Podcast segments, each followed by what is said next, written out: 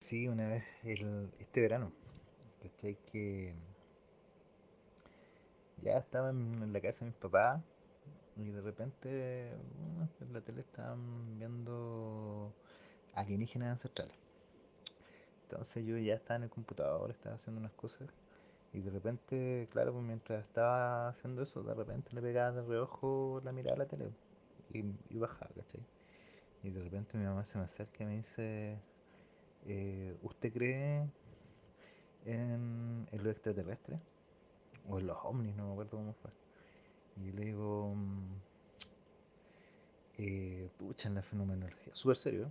Le digo, sí, yo creo en la fenomenología, le dije, es un tema real, le dije, eh, pero no sé si creer en los extraterrestres.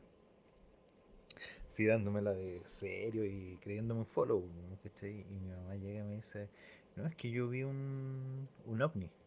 Y le digo, a ver, ¿cómo? Le dije, Y me dice, claro, que ella un día estaba en la casa y le llama a mi papá para que preparara el patio porque iban a ir unos amigos a,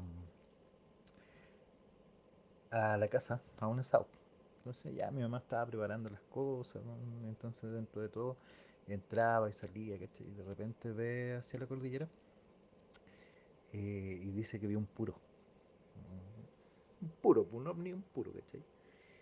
Y, y dice que ya lo mira y estaba suspendido sobre la cordillera. Entonces ya está en eso, entraba, empezaba a hacer las cosas, miraba, miraba y estaba ahí suspendido. Y estuvo así como por una hora. Y de repente ya el último, así cuando salió, de repente ve que el, ovni eh, como que vuela así, pero así como cuando, ¿cachai? Que hacen como tss, así y salió disparado. Así.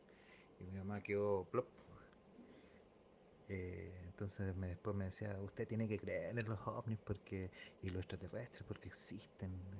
y yo la miraba así, hay cositas, le decía yo. Pero quedé impactado. ¿cachai? Y justo después de eso, eh, mi papá le llama que, que, no, que ya no iban a ser el todo el asunto. Y había quedado todo lo que mi vieja había preparado eh, en, el, en el patio. Bueno, pero aparte de eso se llevó esa experiencia de haber visto un puro suspendido una hora sobre la cordillera.